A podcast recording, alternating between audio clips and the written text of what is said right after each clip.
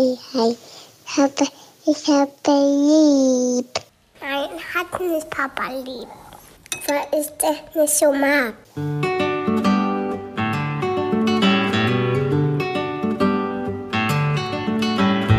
Das sind beste Vaterfreuden. Keine bösen Wörter. Halt die Fremde, alte Schöpfe. Setz dich bitte hin.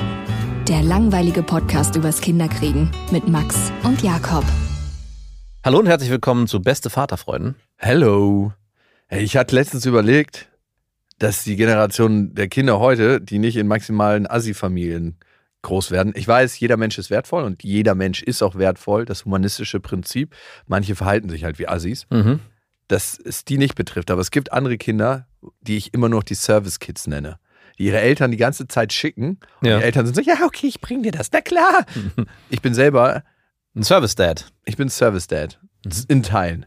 Aber ich, es hat sich gebessert. Bist du ein Service Dad? Bei meinem Sohn ja, bei meiner Tochter nicht. Ah, weil dir dein Sohn mehr Liebe schenkt. Nein, weil wir bei meinem Sohn nicht ganz so konsequent in der Erziehung waren wie bei meiner Tochter. Aha. Und dass er zusätzlich schneller oder vielleicht ist es auch genau deswegen getriggert ist und die gute Weintaktik anwendet. Oh, wie nervig. Oh, mega nervig. Wenn Kinder weinen, ey, es muss auch nicht sein. Ja, nee, wirklich überhaupt nie. Es gibt eigentlich nie einen Grund zum Weinen. Nein. Auch wenn man so eine 20-Stufen-Treppe runterfällt. Abgeklopft unten und weiter geht's.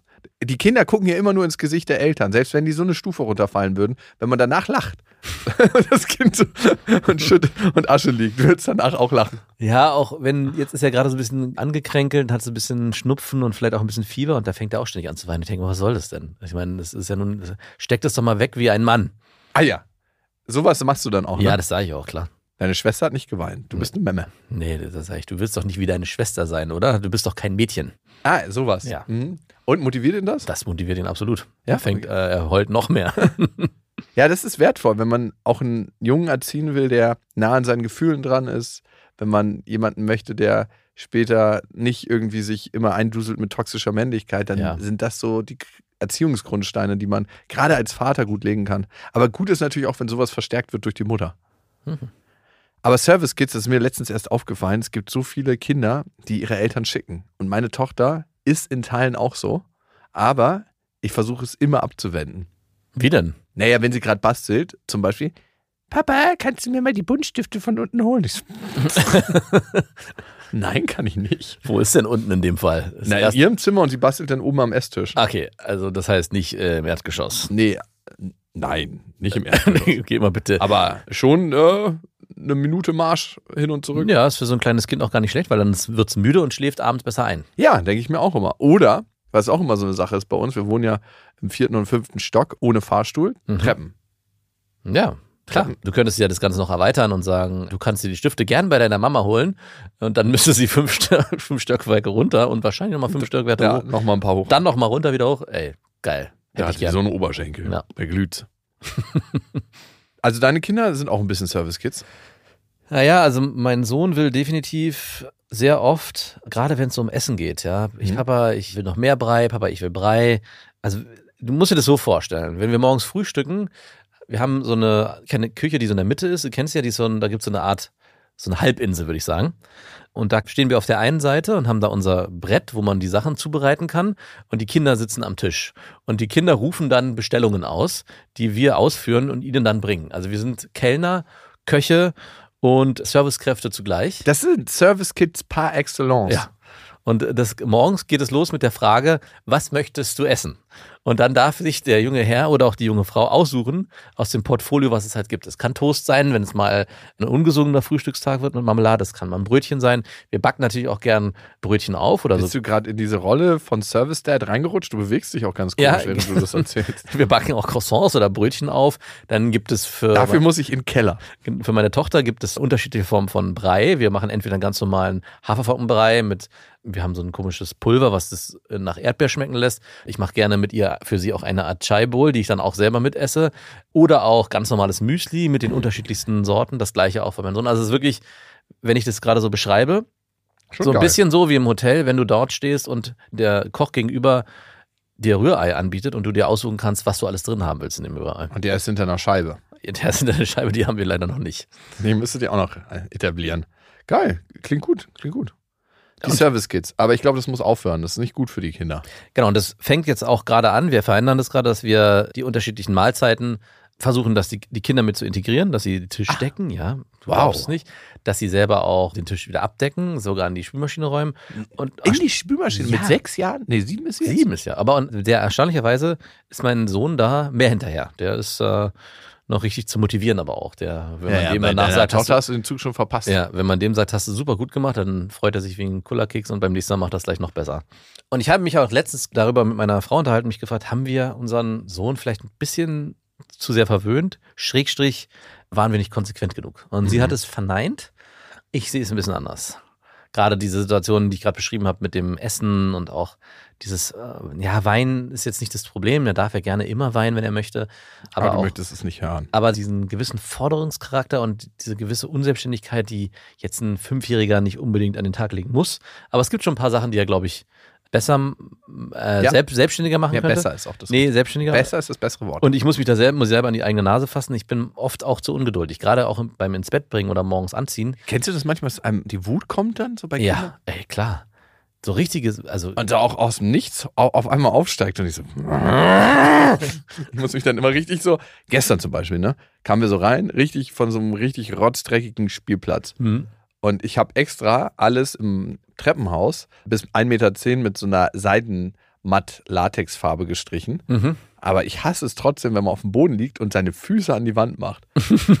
ja, so eine Sachen sind bei mir die Todsünden. Oder vom Tisch aufstehen, sich nicht die Hände waschen und mit irgendwie so Essenshänden andere Dinge zu berühren. So Stühle von mir oder so. Mhm. Ja, du hast so teures Zeug in deiner Wohnung. Ja, ich bin da vielleicht auch ein bisschen kleinlich, aber habe ich schon immer gehasst. Darum habe ich, tue ich mich auch ganz schwer damit, wenn es so Klecker- und Klebekinder gibt. Es gibt ja. Ja. so Kinder, die sind einfach per se viel klebriger und kleck kleckiger als andere. Meistens haben die auch noch einen, einen Hang zur, zur Erkältung und Ja. schnupfen die ganze Zeit rum und husten und spucken. Genau, also die kommen mir gar nicht ins Haus.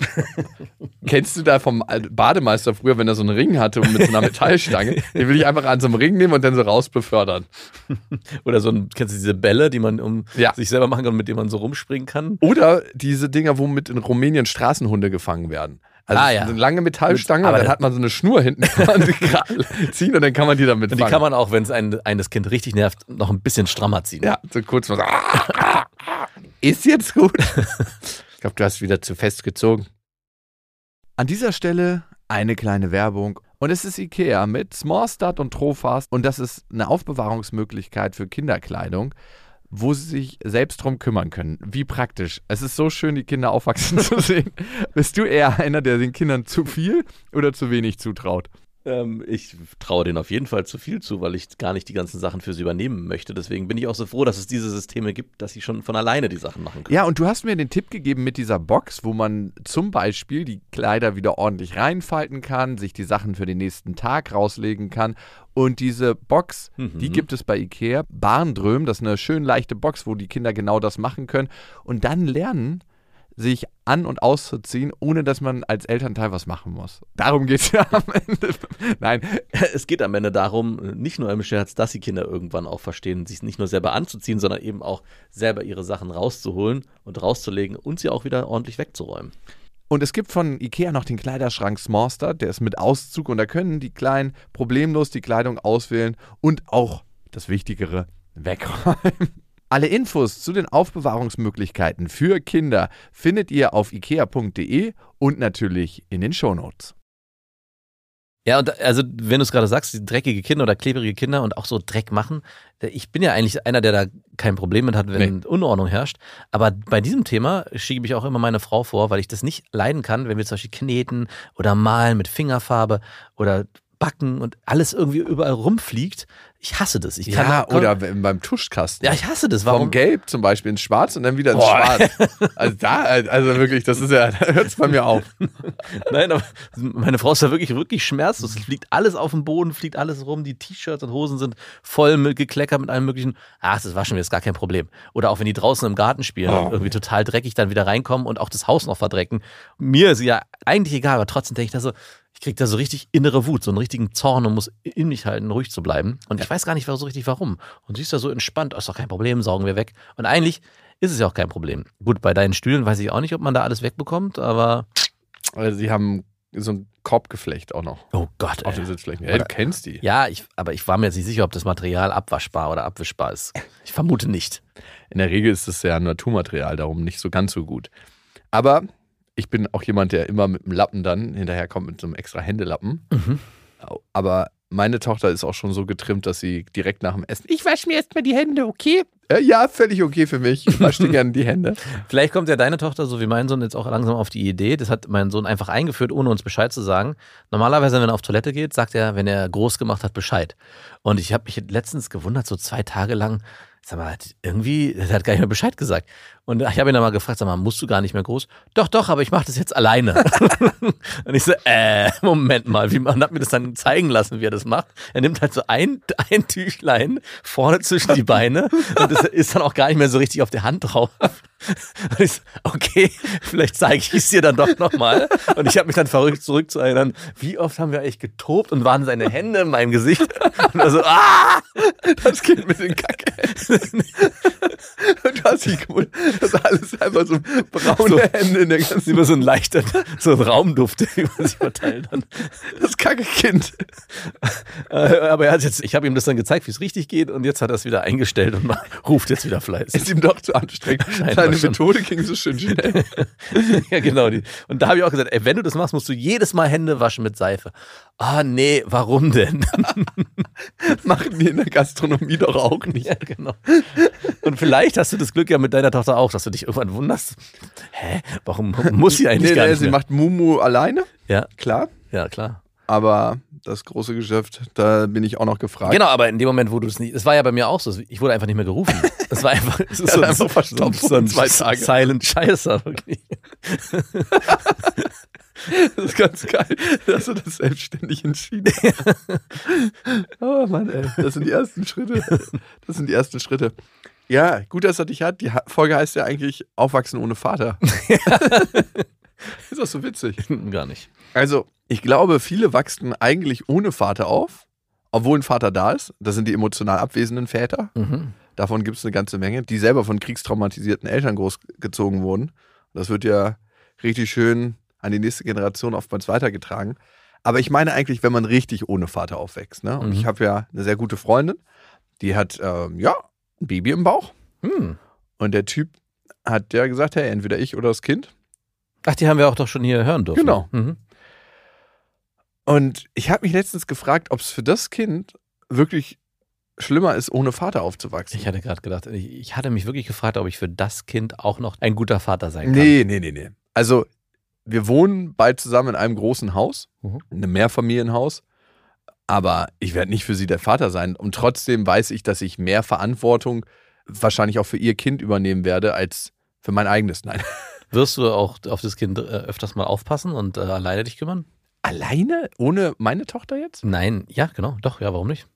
Du könntest ja deine Woche aufteilen, ne? Du hast ja drei Tage deine Tochter Ja. und du könntest dann nochmal die anderen vier Tage für sie verwenden, Ja, voll die gute Idee. oder? Ich meine, dann hätte Was sie mache ich denn mit meiner ganzen Freizeit, wenn ich noch so viele Tage über habe? Weiß ich auch nicht. Mega. Und du kannst dich auch schon darauf einstellen, wenn du das so machen würdest, nur in der Theorie, dass deine Ex-Freundin wahrscheinlich mit Zornesröte auf dich zugehen würde. Warum? Du hast doch immer noch die gleiche Zeit. Du hast doch immer noch die drei Tage. Ja, Ich weiß gar nicht, was du jetzt hast. stimmt. Du weißt ja, quantitative und qualitative Zeit. Da bin ich nur quantitativ da, bei dir qualitativ. Ja, ich bin gespannt, ob deine Freundin dich wirklich öfters mal fragt, könntest du auf mein Kind aufpassen? Und du, ich muss mal jetzt für vier Stunden weg. und du dann da sitzt und eigentlich deine. Sie hat ja schon ungefähr 50 Mal auf meine Tochter aufgepasst. das, du bist dir was schuldig. Der Schuldschein, die Schuldliste ist lang. Aber ist es wirklich immer schlechter, ohne Vater aufzuwachsen? Ich selber hatte ja eine Zeit lang mehr einen Vater und eine Zeit lang weniger einen Vater. Ne? Ich bin, Mhm. bis ich sechs war, so ganz normal mit meinen beiden Eltern aufgewachsen. Normal ist das ja heutzutage auch nicht mehr. Ist immer schon für mich eine Überraschung, wenn Eltern noch zusammen sind und nicht vom Tod oder von irgendwelchen anderen Umständen geschieden wurden. Und dann haben sich meine Eltern getrennt und dann habe ich erstmal bis 14 nur bei meiner Mutter gewohnt und da habe ich tatsächlich so, ich würde mal sagen, einmal alle zwei Monate meinen Vater gesehen. Und der war nicht mehr so wirklich präsent in meinem Leben. Den gab es zwar und den gab es in Urlauben, aber es war immer so, als ob so ein bisschen Fremder da war. Mhm. Und ab 14 war ich dann 100% wieder bei meinem Vater und bin dann nur noch sporadisch mit meiner Mutter aufgewachsen. Und hat das einen Unterschied gemacht, dass du erst dann zu deinem Vater gekommen bist? Was würdest du sagen, wenn du dich heute anguckst? Ich glaube, ich habe auf jeden Fall die mütterliche Wärme, bis ich 14 war, abbekommen und die war vorhanden. Bei meinem Vater gab es halt einen anderen Ton im Haus. Da war es so völlig normal, bis 20 Uhr oder manchmal auch 21 Uhr zu arbeiten und nicht da zu sein. Und nach der Schule war ich dann halt alleine, ne? Aber ich war auch schon 14. Und trotzdem, wenn du in eine neue Stadt kommst oder eine neue alte Stadt, ich kam ja wieder nach Berlin und dann nach Hause kommst du um 13, 14 Uhr und es liegt halt nur ein 20er auf dem Tisch, damit ich zum, mir was zu essen kaufen kann oder ich bin auch öfter mal unter der Woche zum Italiener gegangen, alleine. Oh, äh, Der feine Herr. hast du auf, auf, auch schon auf Italienisch bestellen können? Gab es Ja. auch so einen schmierigen Italiener-Kellner, der nur, der immer sagt, Ja. ah, mein Freund. Ja, genau. So. Ah. Und die haben dann auch immer so mitgesungen, ganz laut. So, hey, immer das Gleiche. Weil ich weiß, wenn ich mit Freunden bei dem Stamm-Italiener der Familie war, wo ich früher mal zu Besuch war, war es immer so, dass es da diesen einen Italiener gab, der immer Best Friends war mit dem Vater von der Familie. Ah, ihr wieder da. Und dann ging das so am Ende noch ein extra Schnaps, natürlich nur er, kein anderer. Und das habe ich irgendwie nicht schön in Erinnerung. Weil du ihn nicht bekommen hast? Nein, es wirkte irgendwie immer sehr schräg alles. Naja, Also einer der Mitarbeiter aus dem italienischen Restaurant, der kam aus Sizilien. Das war relativ hartes Business, da bei ihm klischeehafterweise hat er später selber einen Laden aufgemacht und hat sich Geld gepumpt von den falschen Leuten und kam irgendwann mit so einem riesen Cut an in seinem Gesicht und hat halt einen Rasierklingenschnitt gehabt im Gesicht. Ich dachte mir, ey, mehr Klischee geht nicht. Komm mir nicht an mit solchen Klischees. wie ist das passiert? Ah, Pasta geschnitten. ich habe mit dem Messer ausgerutscht. Nein. Der war mit meiner Schwester zusammen mit. Hm. Meine eine. Ja, eine ganze Weile. War auch ein netter Typ. Ich habe mich da immer wohlgefühlt. Ich habe mich immer in dem Laden total wohlgefühlt. Weil es war so wie Ersatzväter, die da waren. Okay. Doch. Ja, aber nochmal auf die Frage zurückzukommen, ob es besser, schlechter ist, ohne Vater aufzuwachsen. Also ich glaube, das ideale Familiensystem, was man haben kann, Das lebe ich mit meiner Frei. ist, nein, das ist Vater, Mutter, Kind. Noch nicht mal ein Geschwisterchen? Das ist, glaube ich, erstmal egal, wenn wir uns die, nur die Elternrollen angucken. Glaubst du an diese Mittelgeschichte? Ich bin das Kleinste, ich bin das Nesthäkchen, ich bin das Erstgeborene und ich habe das und das und ich bin das Mittelkind. Glaubst du daran, ähm, dass es irgendwelche Unterschiede macht? ich, Ja, ein bisschen schon, könnte ich Ja? mir schon vorstellen, ja. Interessant. Also ich glaube daran, dass es zumindest diejenigen prägt, je nachdem, wie die Eltern mit den Kindern umgehen. Und wir haben zum Beispiel Nachbarn, da ist es so, dass da ganz klassisch, die haben drei Kinder, da gibt es den größeren Jungen, der so ein bisschen sein eigenes Ding macht. Und dann gibt es zwei kleinere Schwestern und die ältere Schwester. Das Mittelkind muss immer mit das Kleine mitschleifen. Äh, Hm. Und ich glaube, da kann dann schon so ein Gefühl als erwachsene Frau entstehen, ich bin irgendwie immer zu kurz gekommen. Ich musste immer irgendwie mich um meine kleine Tochter mitkümmern. Ich wusste, ich wurde nie individuell betrachtet, sondern immer nur, ja, du gehörst auch dazu. Ich glaube, das ist so ein bisschen Mittelkind-Phänomen, ne? Oder du bist doch Mhm. Mittelkind, oder? Ja, ich bin Mittelkind. Ja, äh, sagt man, dass sie zu wenig Aufmerksamkeit kriegen. Genau. Und Also dann, ich habe keine und dann Ahnung. irgendwann, wenn sie ein Mikrofon vors Gesicht gehalten kriegen, so, hier, hier, hier bin ich, seht mich auch, habt mich auch lieb. Und äh, ich glaube, es ist dann eher Aufgabe der Eltern da entsprechend. Und das ist ja nicht nur bei drei, vier, fünf Kindern so, das ist ja bei zwei Kindern genauso. Ich habe ja, habe ich glaube ich schon erzählt, meine Kinder ja auch mal im, beim ins zu Bett gehen verarscht, indem ich zu meinem Sohn meinte, weil ich meine Tochter wusste, dass sie es besser versteht, dass ich zu meiner Tochter gesagt habe, es tut mir wirklich leid, ich muss jetzt deinem Bruder mal was sagen. Was ich jetzt sage, tut mir wirklich leid. Habe dann gesagt, du weißt, dass du mein aller, aller, allerliebster Lieblingssohn bist. Und meine Tochter dachte erst, was passiert denn jetzt? Und hat es dann verstanden. Und ich, was ich aber echt, weswegen ich das gemacht habe, also ich habe hab mir einen Scherz erlaubt, aber ich habe beiden da natürlich nochmal gesagt und verklickert, dass ich beide gleich lieb habe und dass es da gar keinen Unterschied gibt. Und ich glaube auch bei mehreren Kindern ist es noch viel wichtiger, dass die Eltern das nicht nur in ihrer Aussprache, sondern auch in ihrer Art, wie sie die Kinder erziehen, transportieren. Aber auf die Frage zurück, aufwachsen ohne Vater, also ich bin der Meinung, dass, und ich glaube, da gibt es auch Studien zu, dass das ideale Familienkonstrukt Vater, Mutter, Kind ist. Ich glaube, es gibt auch Studien, dass wenn Väter fehlen, dass die später in die Pubertät kommen, dass die, glaube ich, auch in Amerika, dass es wahrscheinlicher ist, dass die kriminell werden, wenn kein Vater im Haus war. Und ich glaube, es hat sich die Natur schon ganz gut überlegt, dass es zwei Vorbilder, Ja, zwei das Eltern. ist so ein bisschen wie die Studie, die irgendwann mal herausgefunden hat, dass ein Glas Wein trinken am Tag gesund ist. Also du würdest sagen, um dass es nicht so ist, dass man einen Vater nicht Ich braucht. glaube, also ich will damit, ganz kurz, bevor ich du dein Gegenargument bringst, ich glaube nicht, dass es ein Vater braucht, um vernünftig ein Kind zu erziehen oder dass es, dass es ein Vater braucht, um einem Kind genügend Liebe zu geben und das Auch du bist wertvoll, obwohl du keinen Vater hattest. Das meine ich eben nicht so. Aber wenn du mich fragen würdest, wenn du mich auf, mir die Pistole auf die Brust setzen würdest und sagen würdest, hey, für was würdest du dich entscheiden? Wenn du müsstest, würde ich immer sagen, dass ich glaube, dass es sinnvoll ist, dass es Vater, Mutter parallel Klar, gibt. das ist schon super und schön und cool für ein Kind.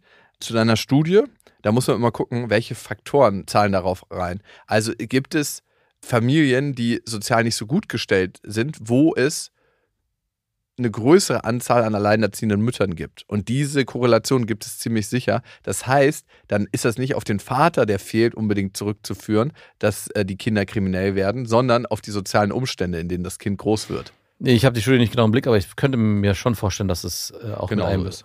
Danke. Ähm, Ja, aber wie siehst du, äh, ich meine, du kannst ja nicht einfach genauso, du kannst, natürlich kannst du jede Studie zerreißen, die man als Beispiel bringt. Nee, also ich meine immer nur, es werden Studien zitiert und man muss sich schon Studien sehr genau angucken, um diesen Schluss zu ziehen. Ich bin da bei dir. Ich glaube, es ist beides wichtig, dass ein Vater und eine Mutter in der Familie ist, aber in Bezug auf meine gute Freundin, da ist ja jetzt kein Vater da. Und was, Also ganz kurz, aber bevor du zu deiner Freundin kommst, ich würde einfach, weil es ja auch eh nur anekdotische Beweise sind. Und wenn ich zurückgucke in meine Vergangenheit, wo ich in der Grundschule und auch in der Oberschule aufgewachsen, meine Freunde mir angeguckt habe oder die Mitschüler, und es ist schon erstaunlich, dass alle äh, Kinder, die ich um, um mich hatte, die ohne Vater aufgewachsen sind, auch immer die waren, die am meisten Blödsinn gemacht haben und auch immer irgendwie sich ständig nicht kriminell bewegt haben. Als Grundschüler kannst du dich ja nicht wirklich kriminell bewegen. aber, die, am Rande. aber die halt immer irg- irgendwelche, was auch cool war, was auch krasses Abenteuer war. Man hatte, hey, lass uns doch vielleicht da hinten in der Schule durch das Fenster einsteigen und keine Ahnung, irgendwas rausklauen.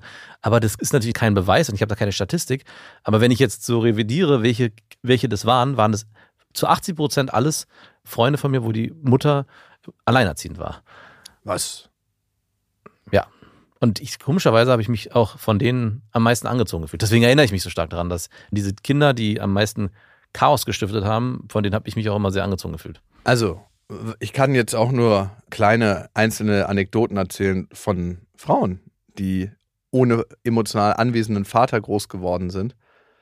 Und da habe ich das Gefühl, dass das die so, so lange begleitet, Hm. nie richtig einen Vater gehabt zu haben, der sie bedingungslos geliebt hat. Ja. Und das zieht sich meist wie ein roter Faden durch die Art und Weise, wie sie Beziehungen später führen. Hm. Also ganz, ganz selten habe ich erlebt, dass eine Frau das gut kompensiert hat. Geht natürlich auch, aber da musst du sehr reflektiert sein, sehr viel schon an dir gearbeitet haben. Vielleicht auch eine Mutter, die sehr, sehr viel auffangen konnte.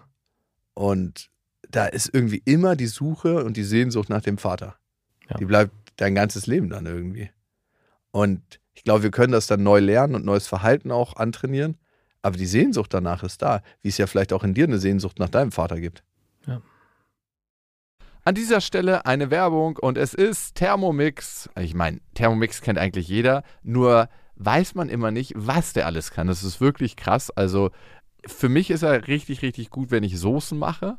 Das heißt, man kann nebenbei die ganzen Sachen fertig machen und eigentlich muss man ja so eine Soße so ständig schlagen und ist eigentlich beschäftigt und kann nicht mehr die anderen Sachen machen. Das kann der Thermomix. Der äh, Thermomix kann kneten, der ist eine Küchenwaage.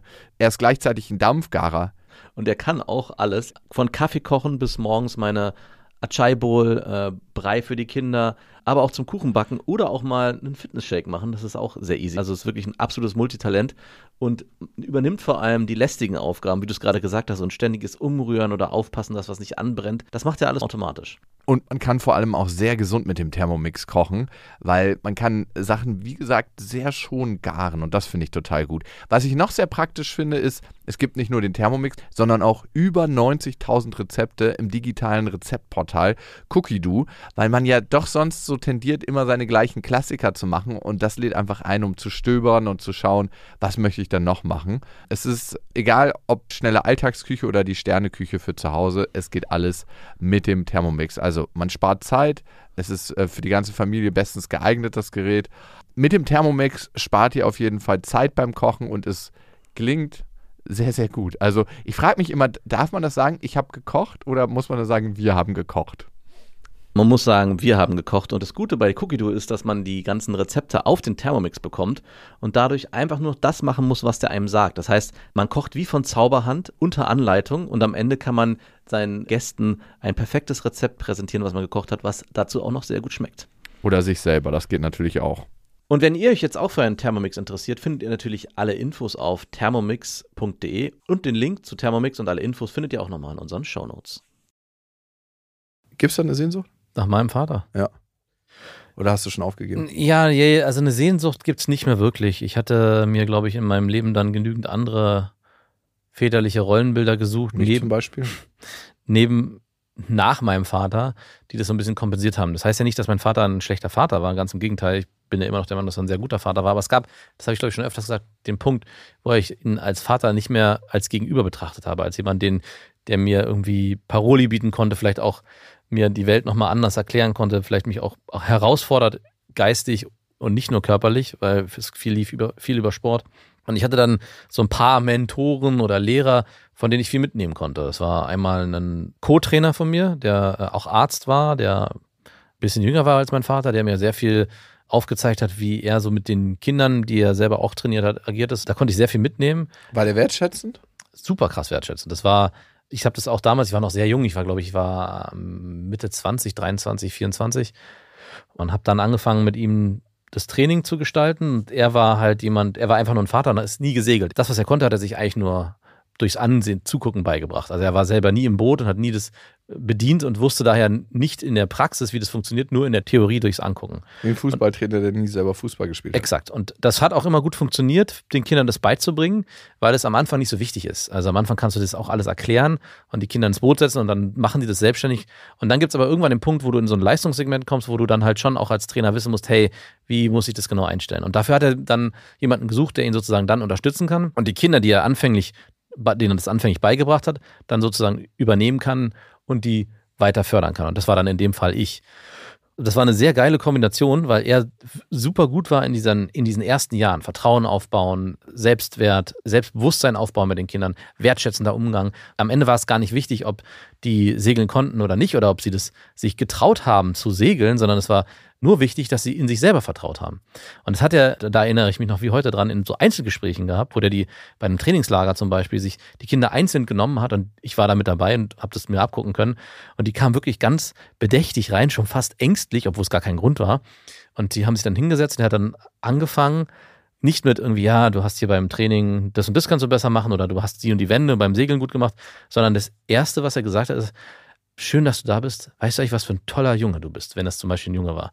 Und wie schön es ist, dass du in dieser Gruppe hier bei uns dabei sein Was du für ein Glück hattest, als Junge auf die Welt zu oder Mädchen, es ist egal, ob Junge oder Mädchen. Ich meine nur, dass er sozusagen losgekoppelt vom, von allem, was irgendwie mit dem Thema Du zu bist tun ein hat. wertvoller Mensch. Du bist ein wertvoller Mensch. Und dann ging er, ist er erst in dieses Kritikgespräch gegangen, was dann auch eigentlich nur positiv war.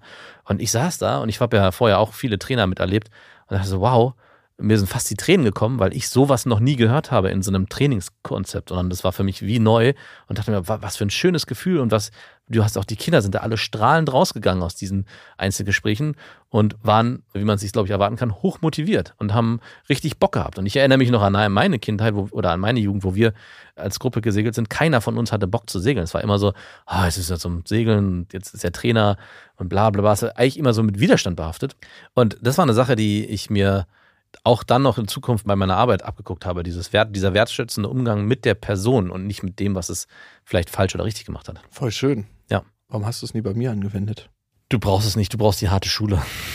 Ja, aber was du sagst, dieser Ansatz, erstmal sind alle Menschen wertvoll Mhm. und auch den Kindern das zu geben und auf der Basis kannst du ja viel, viel besser arbeiten, weil alles andere löst ja eigentlich Stress in einem Kind aus, ne? Ja. Also dieses, ey, das musst du besser machen, das kannst du so nicht, es löst immer Stress aus und wendet sich am Ende gegen den Körper, ne? Also bei Stress ist ja ganz klar, da werden so die Notfunktionen angeregt und du kannst schneller reagieren auf bestimmte Sachen, aber das Immunsystem wird zum Beispiel runtergefahren. Ja.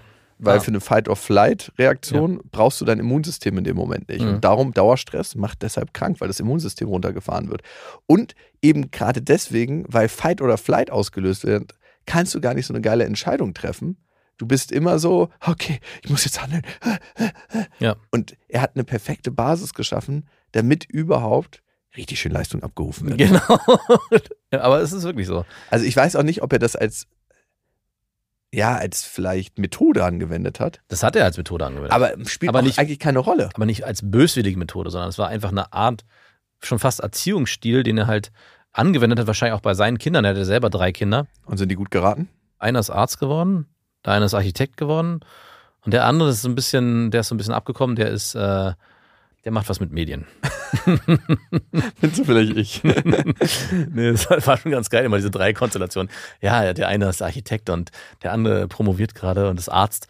Der dritte macht was mit Medien, der macht so unter, der hat so äh, Partyveranstaltungen oder was macht so völlig. Hey, aber da war er nicht mehr so wertschätzend oder was? Es war ja auch nur das letzte Kind.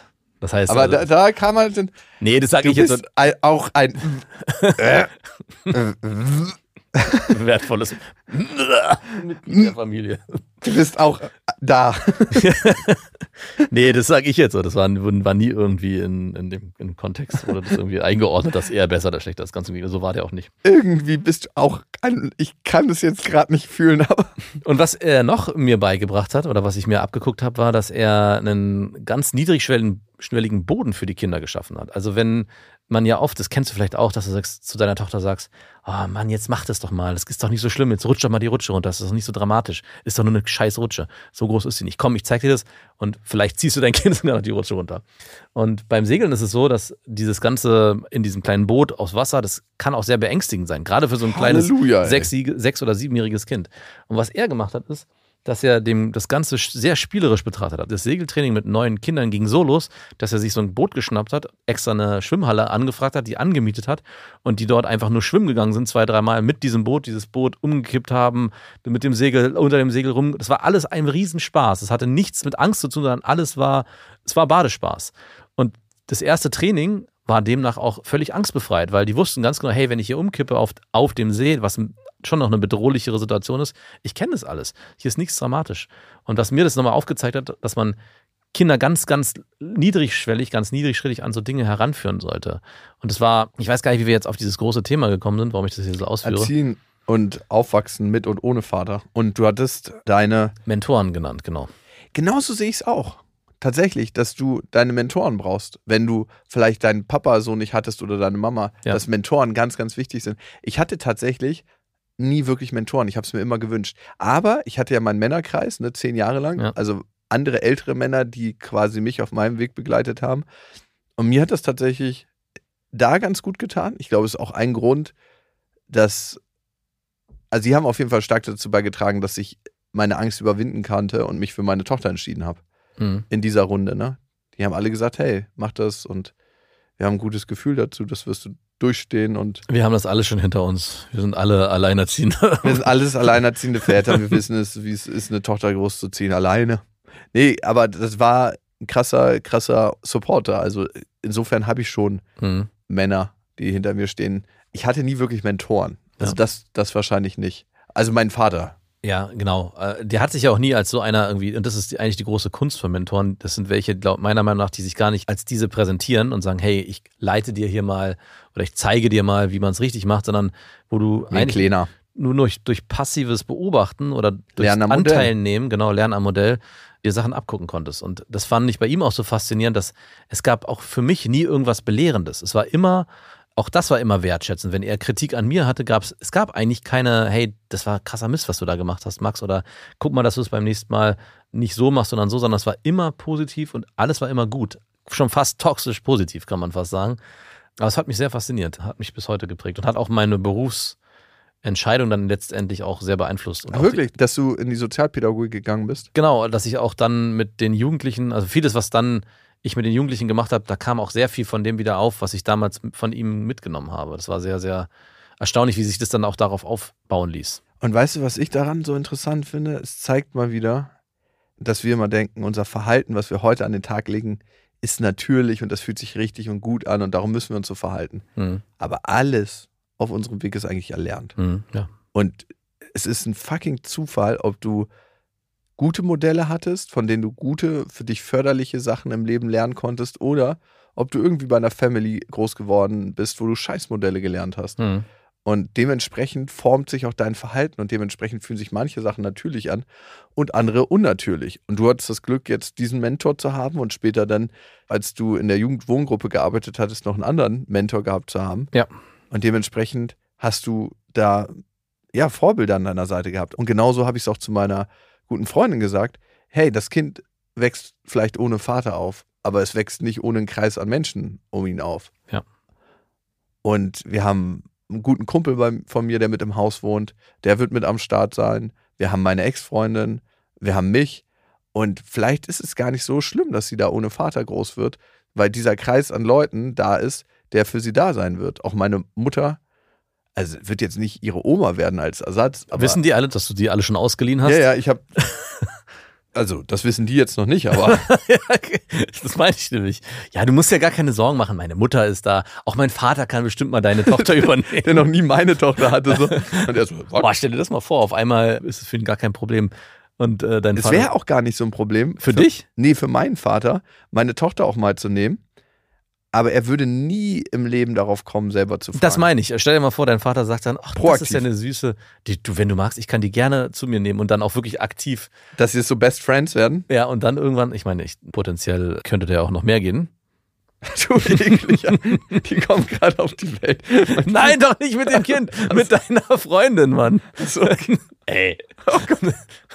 Das ist ich gerade, wa- was ist schon wieder los bei dir? ich meine, er könnte ja sich auch seiner Gott. Freundin annehmen. Also, hier investiere ich mal für 18 Jahre. Hast du mich immer an den kennst, Twilight hast du ja nie gesehen, ne? Twilight hat es richtig auf die Spitze getrieben. In dem letzten Buch. Wo der Hat- Großvater von dem Großvater. Nein, da, das, ey, ich erbärme nicht, dass ich das gelesen habe, die Bücher. Aber da ist es so, ich- die, die, nicht, Bella Sohn. kriegt, die Bella kriegt ein Kind mit ihrem Vampir-Typen, ja. Wie alt ist der? Und da gab es ja ständig dieses Liebestriangel zwischen dem Vampirtypen und dem Werwolf-Menschen. Der Werwolf, der so gut durchtrainiert war Genau. und der so schnell laufen Genau. konnte. Und was ist passiert in der letzten Szene? Die haben dafür auch einen Namen genannt. Ich weiß es nicht. Spoiler-Alarm! Egal, ja genau, Spoiler-Alarm. Dass der Werwolf-Typ, der ja eigentlich mit dieser Bella zusammen sein wollte, aber sie sich dann für den Vampir entschieden hat, hat dann, als das Kind war bei der Geburt Hat es dabei aufgefressen. und hat, nein, und hat Ach so. in dem Moment, haben die beiden sich angeguckt, es gab so eine Szene, wo Bella und dieser Vampir, äh, dieser Werwolf-Typ sich angeguckt haben und die so, du hast es nicht wirklich getan. Und, sie, und er so, es ließ sich nicht verhindern. Und der, die, der Twist war, dass sie sozusagen das Kind gebrandet hat und die sind jetzt seelenverwandt und die werden irgendwann zusammenkommen. Also das war wirklich Pädophilie in seiner Reinstform. Wie- Noch als das Kind aus dem Geburtskanal kommt, hat dieser Werwolf-Typ sich sozusagen in dieses Kind verliebt und die sind doch später zusammengekommen. Es war so ein bisschen so, okay, Stefanie Meyer, so heißt die Autorin. What a twist. Was hatte die wohl für eine Vaterbeziehung? Ja, das kann man sich auch bei dem Buch wirklich fragen. Uiuiui. Ganz schön spicy. ja, wirklich, da- das ist nicht wirklich jetzt, ja. Das un, eigentlich schon das ungeborene Kind. Nein, er hat, noch, er hat wenigstens gewartet, bis es da war. Muss man ihm auch. Ja. Fair enough. Oh. Fair enough. Ja, und deswegen, ohne Vater groß werden, ich glaube, man muss sich das immer genau angucken. ja, und ich glaube, es ist äh, genauso gut möglich, auch ohne Vater. Gerade wie du es beschrieben hast. Ich meine, das ist ja schon eine sehr ideale Konstruktion, die du da gesch- geschaffen hast für deine Freundin. Aber es sch- schadet auf gar keinen Fall, mit Vater groß zu werden. Ja, ich habe jetzt auch erstmal ein Fantasiekonstrukt geschaffen. Ne? Also das ist jetzt nicht so, dass alle schon zugepackt Sie hat sich schon zurückgelehnt. Ah, für alles ist gesorgt. und du kümmerst dich auch zweimal die Woche um das Kind. Ja, ja, natürlich.